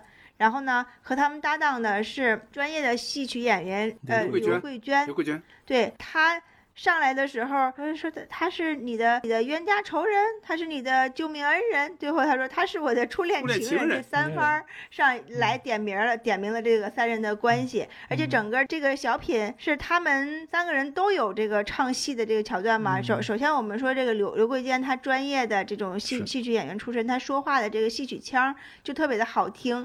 而且郭达、蔡明他们在唱的时候，也会让你觉得非常的专业，而且尤其是蔡明老师，他是很可爱的那个孔红娘的那个小小扮相。然后他，我我一直觉得蔡明老师的声音是偏偏小偏嫩的那种。那种一那那种腔调，整个小品你会听到，其实还是很纯正的这样的一个唱段，确实是挺享受的。而且蔡明老师的表演和唱功可以说挺了得的，嗓子也特别清脆。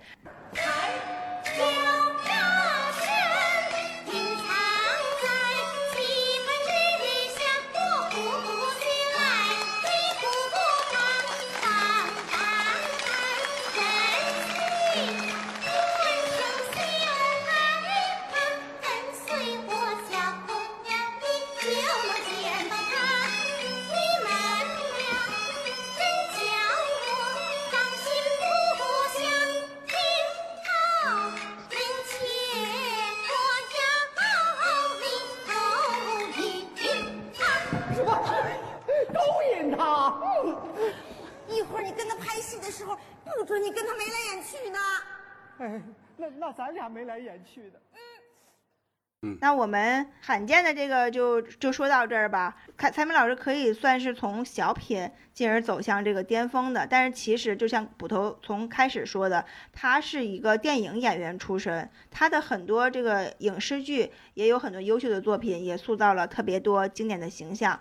就是像他第一个作品电影这个海峡饰演的童年海峡，其实他算是童星出道，后来又在一系列的电影、呃电影里边有创作。我比较喜欢的就是他像他这个离婚大战那个电影，我也是看了很多遍。然后包括情景喜剧呢，他也塑造了我们都特别熟悉的这个郑艳红老玉米，在我爱我家里头，像闲人马大姐里的这个马大姐等等。你们是怎么评价他在这个这些影视剧里的这些表现的呢？就是你们会喜欢哪些角色？觉得他和在演小品的时候，这种蔡呃蔡明老师会有哪些不一样的地方呢？我我就是觉得他是同行里面最最会唱歌的，然后唱歌里头又最会演戏的。这演小演戏的里边，小品演的最好的，嗯嗯呃，而且因为我觉得这像呃《我爱我家》里面的郑艳红，她是一个客串的角色，但是印象非常非常深刻，是因为她时刻左右着志新的情感方向啊，差点连治国，差点连治国的情感方向都都都带过去了，啊呃马大姐其实。这就是完全的一个大主角，而且围绕着这些家长里短的故事，就他其实慢慢就会变成一种陪伴。呃，毕竟有那么一个人，是吧？还定义过六三零这种时刻啊，而且是一走就两三百集的这种时光。其实蔡明老师他用他自己的话说，他是四大美人之五，而且而且那个谢天老师跟陈佩斯老师会给他启蒙了很非常多的这种喜剧的这种天分。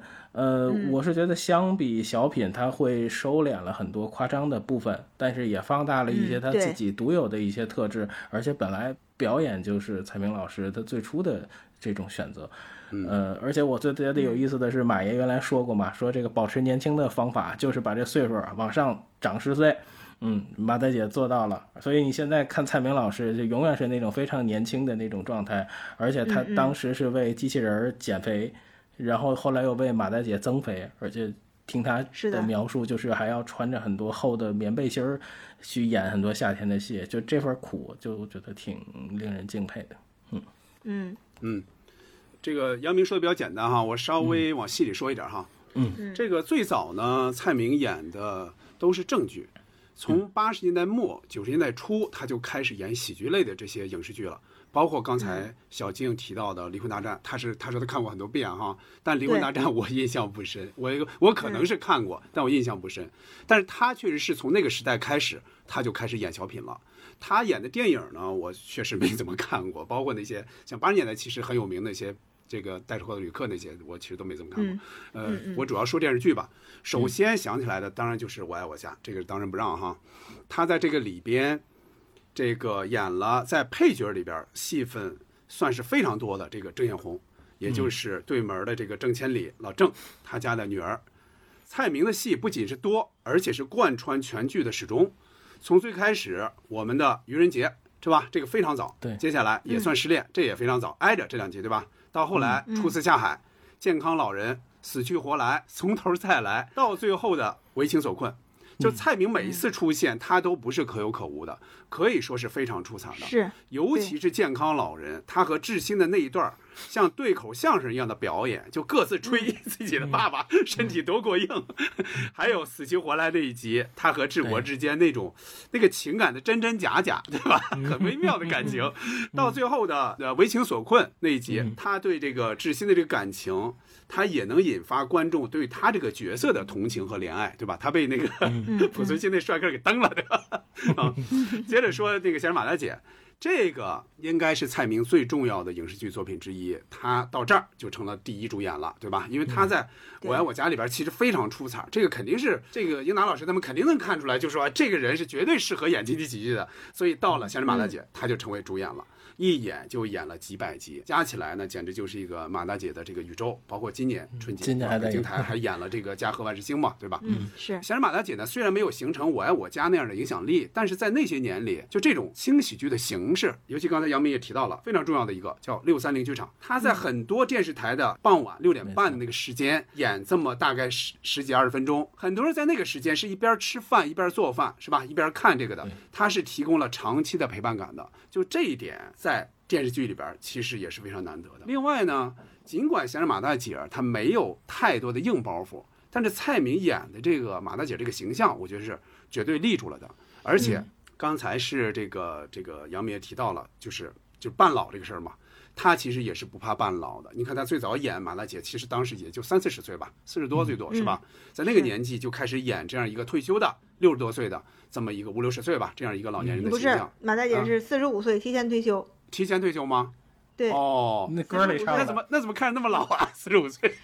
对，就是他长得老，就是他其实就是显老啊。啊，提前退休对吧？啊，嗯，这个他演的这个马大姐呢，给我一个还有一个突出感觉哈，就是我之前也说过，有点像昨天、今天、明天里边宋丹丹演那个白云大妈，就我总是把这个角色和这个演员分开，我总觉得这是另外的一个单独的一个人物。我不知道你们有没有这种感觉，反正我是觉得这是人物立住的一个标志。就好像马大姐那样一个人物，她是真实存在的，不是被演员，不是被蔡明他们演出来的。我总有这种感觉。呃，要说和小品有什么不一样的地方，那就是蔡明他通过长期的演这个马大姐，他找到了那种胡同老太太的那个感觉，既保持一些适度的那种夸张，因为他肯定要夸张才逗笑嘛。嗯，另外，他也要尽量还原这些人的生活状态，包括他穿的那个衣服，对吧？永远是那种 很常见，在 在那个年代非常常见的一个短袖，老太太穿那种短袖，看上去很舒服。尤其是对于这个闲人马大姐的多年的老观众来说，这个也算是形成了一个 IP。因为你看，如果没有这个的话，也不会出现在春晚上的《马大姐外传》，对吧？那个肯定是连着这个的嘛，对吧？也不会出现马大姐那个糖。评选健康老人，身体是第一位。哎我爸身体好，浑身上下没毛病。对，我爸筋骨硬，从里到外都正常。我爸牙口好，对，六十多岁了，没事就好嚼个铁蚕豆什么的。啊，好几个厂家，呃，牙膏厂都想拿他这牙做广告，十几个濒临破产的企业起死回生。哎，这我爸快七十的人了，眼睛还这么亮，蚊子打眼前一过，能分得出公母。研究所几回想拿它搞科研，彻底扭转我国人体科学的落后局面。我要是不解释，别人老拿我爸当我哥。这锅是我有我这么老吗？我不是形容您年轻吗？啊，我要不说明啊，别人老以为我爸是我男朋友。你要是敢找我这么大岁数的男朋友，我就不让你进家门儿。呃，我这不夸你长得少精了吗？哎，对，小静，小静说吧，嗯嗯，我我觉得你们，呃，说的差不多了。因为首先想到蔡明老师影影视剧的作品，可能就是郑艳红和马大姐这两个特别经典的这样的角色。郑艳红就是像我们所说的典型的北京大妞嘛，又是干部子弟，她还做各种生意，跟邻居家的这个老二呢青梅竹马。其实郑艳红这个角色是很符合北京女孩这种非常飒、敢爱敢恨的这种人设的。我是最喜欢的角色其实是马大姐。首先，马大姐这个老太太哈，当当然她其实。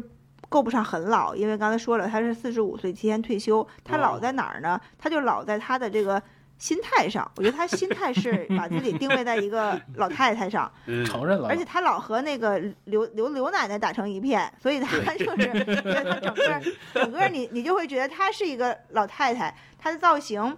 也也是，就像刚才说，头发有点白，然后那种短头发嘛，穿的又又普普通通。当初就是像刚才杨明说的嘛，蔡明老师其实为了演好马大姐，还增肥了二十多斤，从这个身材和装扮上都符合中年大妈，其实是挺牺牲自己的形象的。我觉得蔡明老师可能平时是比较在意形象的一个女人，肯定是对对。然后马大姐呢，这成为一个超级经典，我觉得就得益于她的这个形象的典型性，就是这种。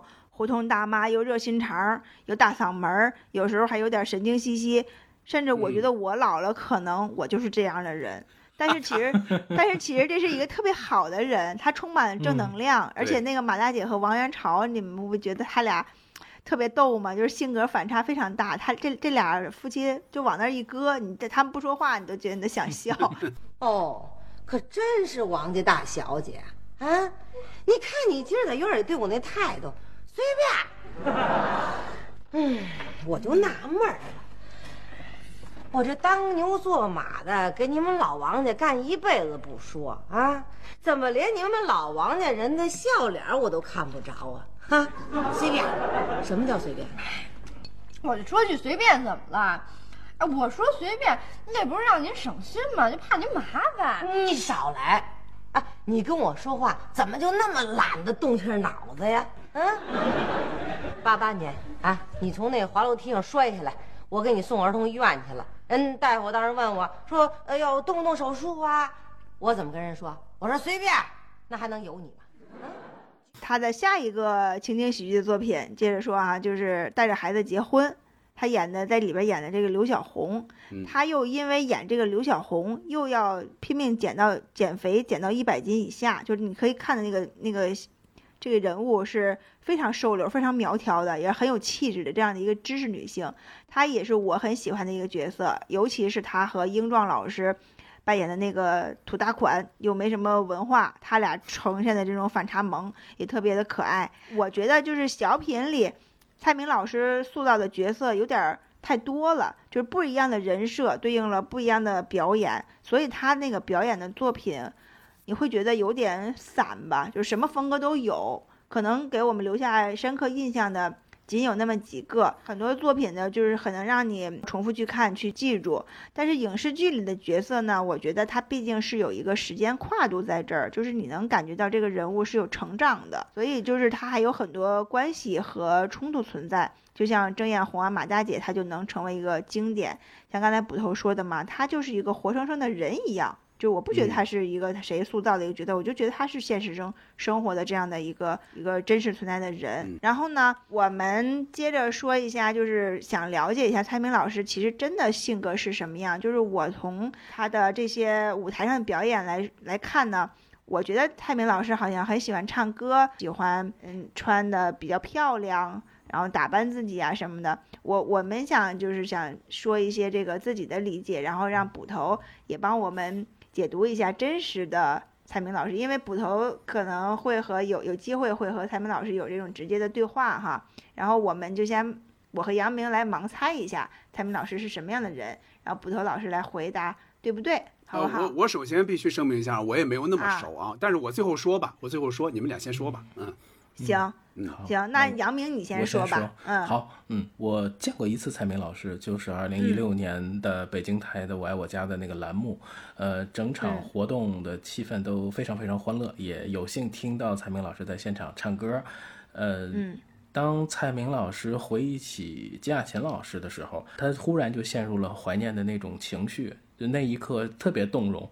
因为我当时嗯是拿着相机一直在角落里啊，非常自由的活动，但是那个时候我会一直在观察他，而且通过镜头里面去观察他，他在偷偷的擦眼泪。这个当时为什么说起金雅琴老师，就是包括蔡明老师，包括其他人会当时那么动情呢？因为这个节目在录制的时候，那会儿离金雅琴老师刚刚去世没多长时间，对，是他去世没多长时间之后录的这期节目，嗯对对，所以这个是作为现场的一个当时大家聊起的一个事情，非常重要的一个事情。嗯，而且在呃，我印象里面做赵丽蓉老师准备的时候，也看到过蔡明老师在聊起当时跟他合作的一些场景，呃，包括他的一些表达、一些怀念之情，也是非常的动情。呃，我是蛮喜欢听蔡明老师唱歌，听过他一些，呃，就是比如那些有摇滚范儿的歌，就是他翻唱了很多新长征路上的摇滚、钟鼓楼 或者无地自容，他好像还模仿过莎拉布莱曼。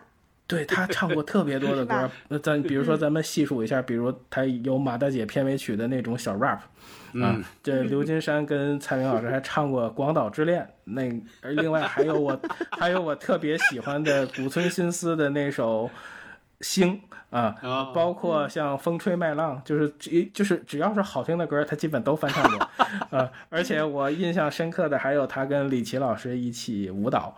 而且还跟王平老师反串一块儿说相声，嗯真的是多才多艺的一个好演员。我觉得蔡明老师就像麦霸，对，而而且真的从蔡明老师选歌来看哈，那是一个嗯特别好的清单，就是他音乐品味也挺高的。嗯也对，对，而且我印象里面看之前的一个节目，就是呃倪萍老师聊到关于就是身材有变化的时候，他说蔡明好像一辈子都没说过什么特别特别对的话，但是有一句话其实对他影响比较大，就是蔡明老师说：“你这辈子你想吃这碗饭，就别吃那碗饭。”我觉得就突然间会听到这句话，确实是有一种非常。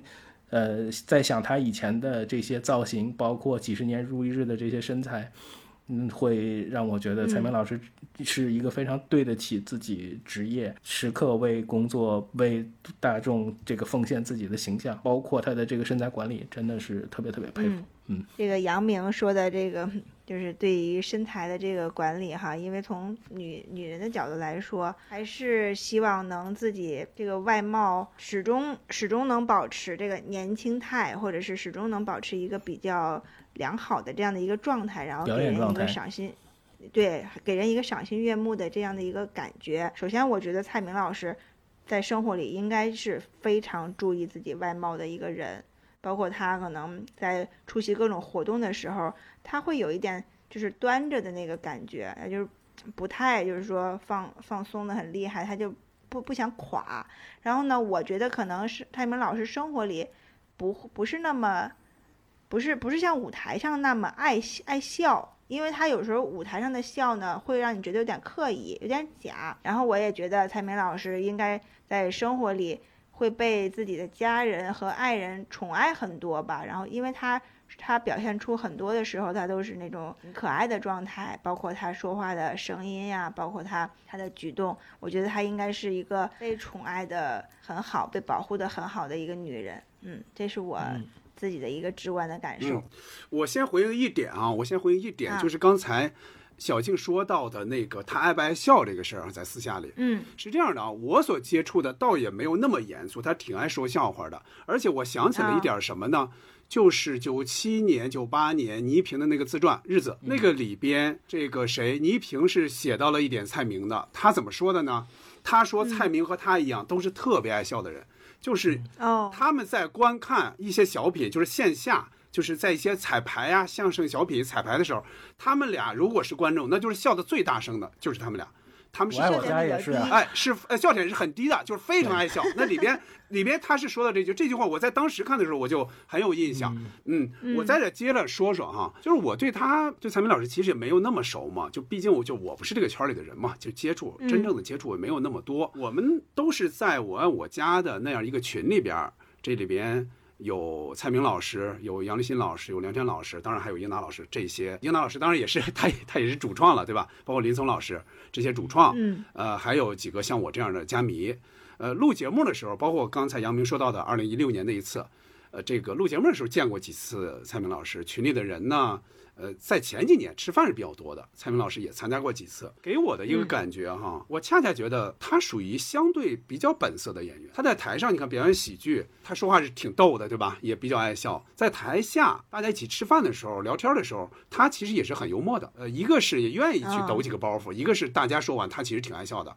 嗯，我觉得他没有太多的掩饰，而且就是那些人他是很熟的，就我们在群里虽然对我们来说没有业务来往跟我们哈，就是在群里我们也是经常逗笑聊天嘛，所以他也肯定觉得这些人也是相对就是不会说现场拍个小视频 直接出去，就那些肯定不会的，所以对我们对也是相对信任吧，所以他会比较放松。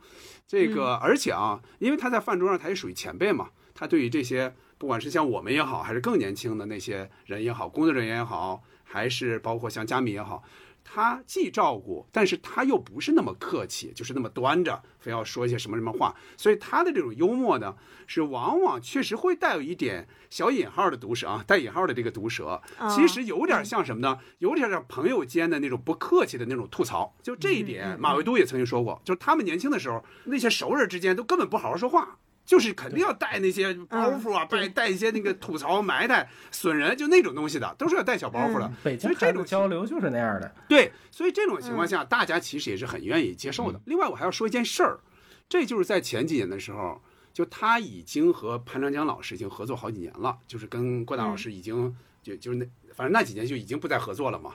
就那次我们一起吃饭，就说到了郭达老师，就有人就现场就问说，哎，这几年怎么不跟郭达老师一起演了呀？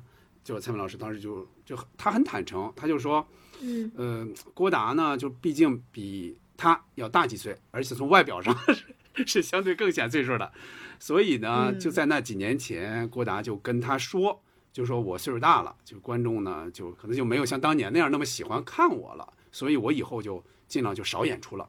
在这种情况下，蔡明老师才找到了，就也是多年的好朋友的这个潘长江，才开始合作。嗯就在那之后，就是以这种所谓叫毒舌女王的这种形象就开始出现了，而且她演的嗯。更多就是开始老年人了，就是有点接近于她的实际年龄的这些角色了。怪就怪在郭达老师谢顶谢的有点早。他八他八七年产房产房门门门前就开始写，他头发就是有点 少，那会儿才三十多岁啊这这个这个历史比郭晓丹还长。因为这个观众的口味就是众口难调嘛，然后我们现在在网络上看到对蔡明老师的评价也是褒贬不一的。从你的理解上来看，你觉得就是有这种情况，原因是什么呢？你说蔡明老师身上有没有哪些你觉得不太能接受的一些特点？呃，我我是觉得蔡明老师的笑声吧，或或者这种独特的他的这种幽默感的方式，我觉得是一把双刃剑。呃，我有对我有的时候看他的节目，遥控器可能会在边上，我可能会调调声音的大小。嗯，因为我就是如果是这样的话，就是所以他笑的节目的那种情流动的情绪，有的时候会被打断。嗯，这是我嗯自己的、自己的一个感受。另外，呃，从蔡明老师表演的这些节目过往的来看哈，就是好像感觉有一个相对大一点的一个曲线，因为他在春晚的舞台上演绎了从小萝莉到成熟女性到中老年女性，就她每个阶段她基本都是饰演过。呃，前面的小品的这些观赏度啊、节奏感啊，其实确实留下很多印象。包括我们今天在聊起来，我们可能还都是会喜欢更喜欢那个年代，就是包括《梦幻家园》之后，我我很多作品其实很难找到一些共鸣。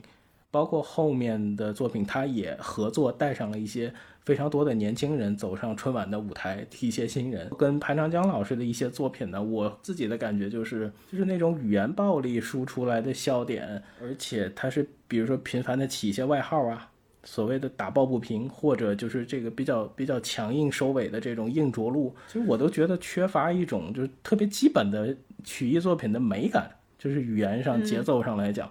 但是我特别欣慰的是，看采访，蔡明老师也不喜欢，就是他也不理解为什么善良的人会喜欢毒舌这样的。但但他还是被迫去演了。对，被迫就是被、嗯被节目或者是像一个 IP 一样的，他要持续的把这件事情做完。嗯，所以有的时候看蔡明老师的节目，我就引用《甲方乙方》里面的一个台词吧，就是我可能喜欢相对文静的，你有点闹。嗯嗯，这是葛优说刘培的。嗯，对那句话是嗯是嗯呃，我从头说说哈，这个你看蔡明老师，他从年轻的时候就开始登上了春晚舞台，开始演小品，但是他不管从风格上还是从作品的这个实力方面，他一直都没有成为最具人气的那个小品女王。最开始有赵丽蓉老师和宋丹丹压着，后来呢，麻花团队的这个马丽又出来了。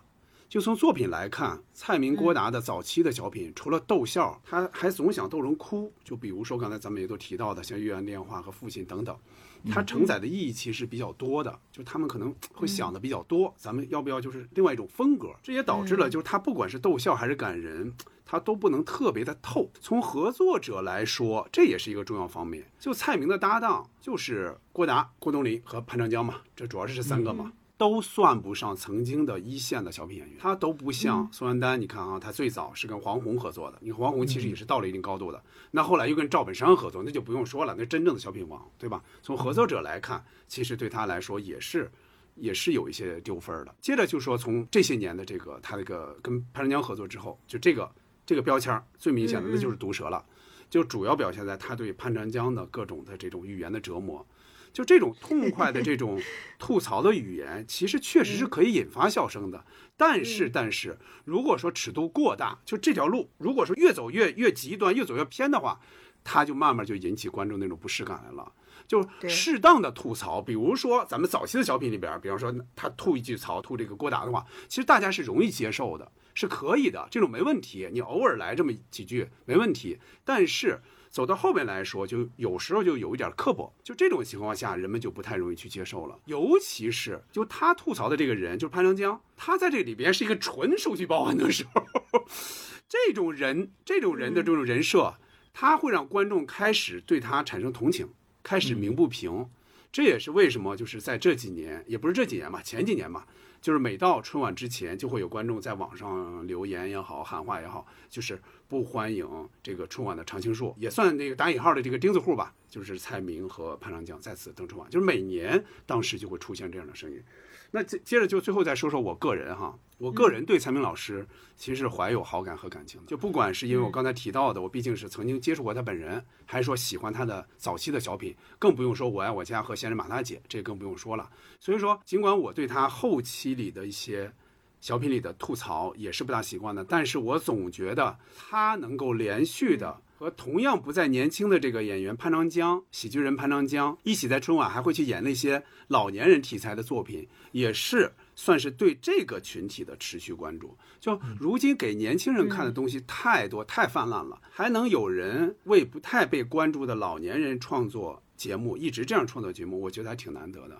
就是作品有瑕疵是肯定有的。甚至还有一点小小的这些人们的不适哈，但也比直接忽略这个重要的群体要强。嗯，那捕头是这个观点哈，我觉得蔡明老师的这些小品的类型，还有他塑造的角色过多了，就是感觉他的这个喜剧形态重于去塑造，好像没有说很多是他自己完全是某一个特点。他这一点其实是和宋丹丹非常不一样的，就是从后续的很多作品，你会感觉他的这个表演的痕迹过重。就像刚才杨明说的，可能也并不是他想这样去去做，是那是导演组或者是作者希望他成为这样的一个一个样子一个角色，就会给人感觉有点假、有点做作的这种感受。我不太接受是什么呢？就是我其实跟刚才捕头的观点不太一样，我不太接受。蔡明老师对于老太太这种形象的塑造，他有点过于追求，现在就是过于追求一些新型老人的那种年轻态了。我觉得可能只有那种条件特别好的，或者是特别有有心情去打扮自己的老人，才会有这种形象。就包括我在抖音上有时候会刷到一些可能做模特的老太太，或者是在还在是时尚在走时尚圈的这些老太太，其实给我感觉产生不了愉悦。我觉得她，她不是我想象中的老人该有的样子。当然，这种这种状态的老人是好的，证明我们的社会走向是大家条件是在走呃往好的方向走的。但是我觉得可能老人。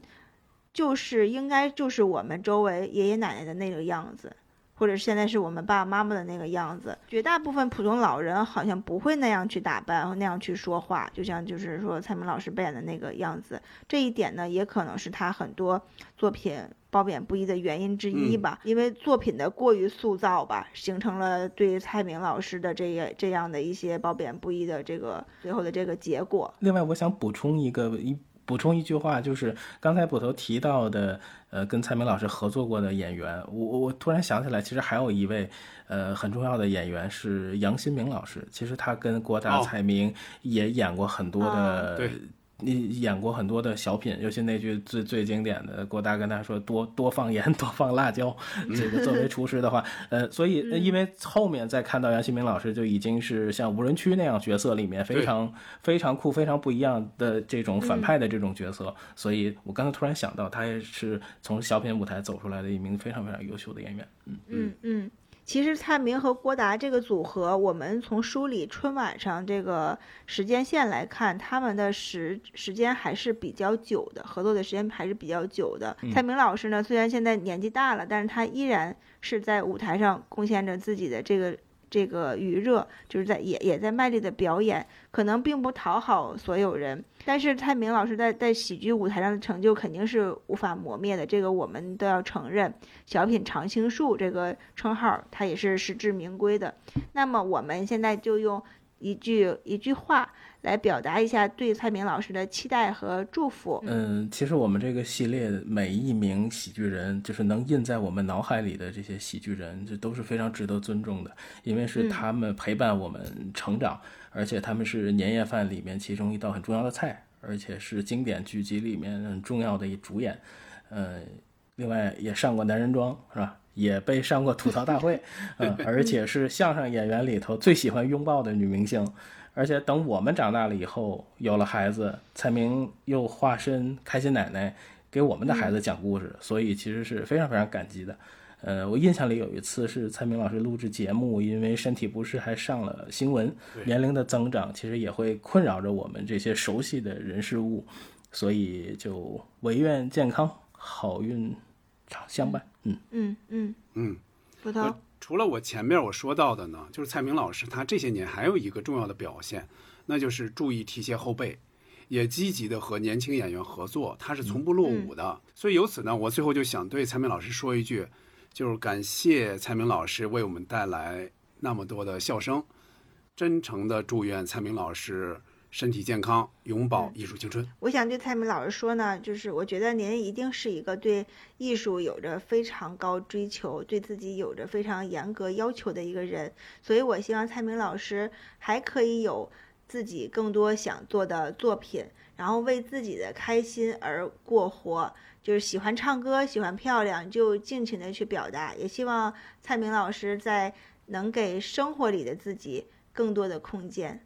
嗯，那我们今天的这个笑谈喜剧人系列就到这儿了。然后我们对蔡明老师的梳理，也希望如果有听众想表达对蔡明老师的一些看法或者是一些祝福，也欢迎给我们留言。还有，别忘了别忘了加群啊！别忘了 继续想聊聊的，想跟志同道合的朋友们一起聊聊的，别忘了加西四五条男秘书的微信四四五条 FM 啊。加我们的群，我们一起聊。嗯，好，我们的群已经现在人员越来越壮大了，今天特别热闹。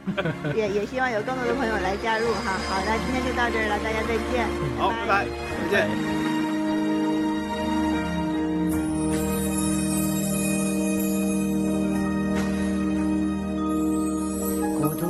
在这舞台，听到掌声响起来。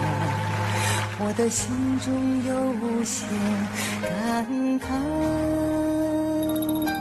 多少青春不。在，多少情怀已更改，我还拥有你的爱。好像初次的舞台，听到第一声喝彩，我的眼泪忍不住掉下来。经过多少失败，经过多少等待，告诉自己要忍耐。掌声响起来，我心更，将与我同在。掌声响起来，我心更。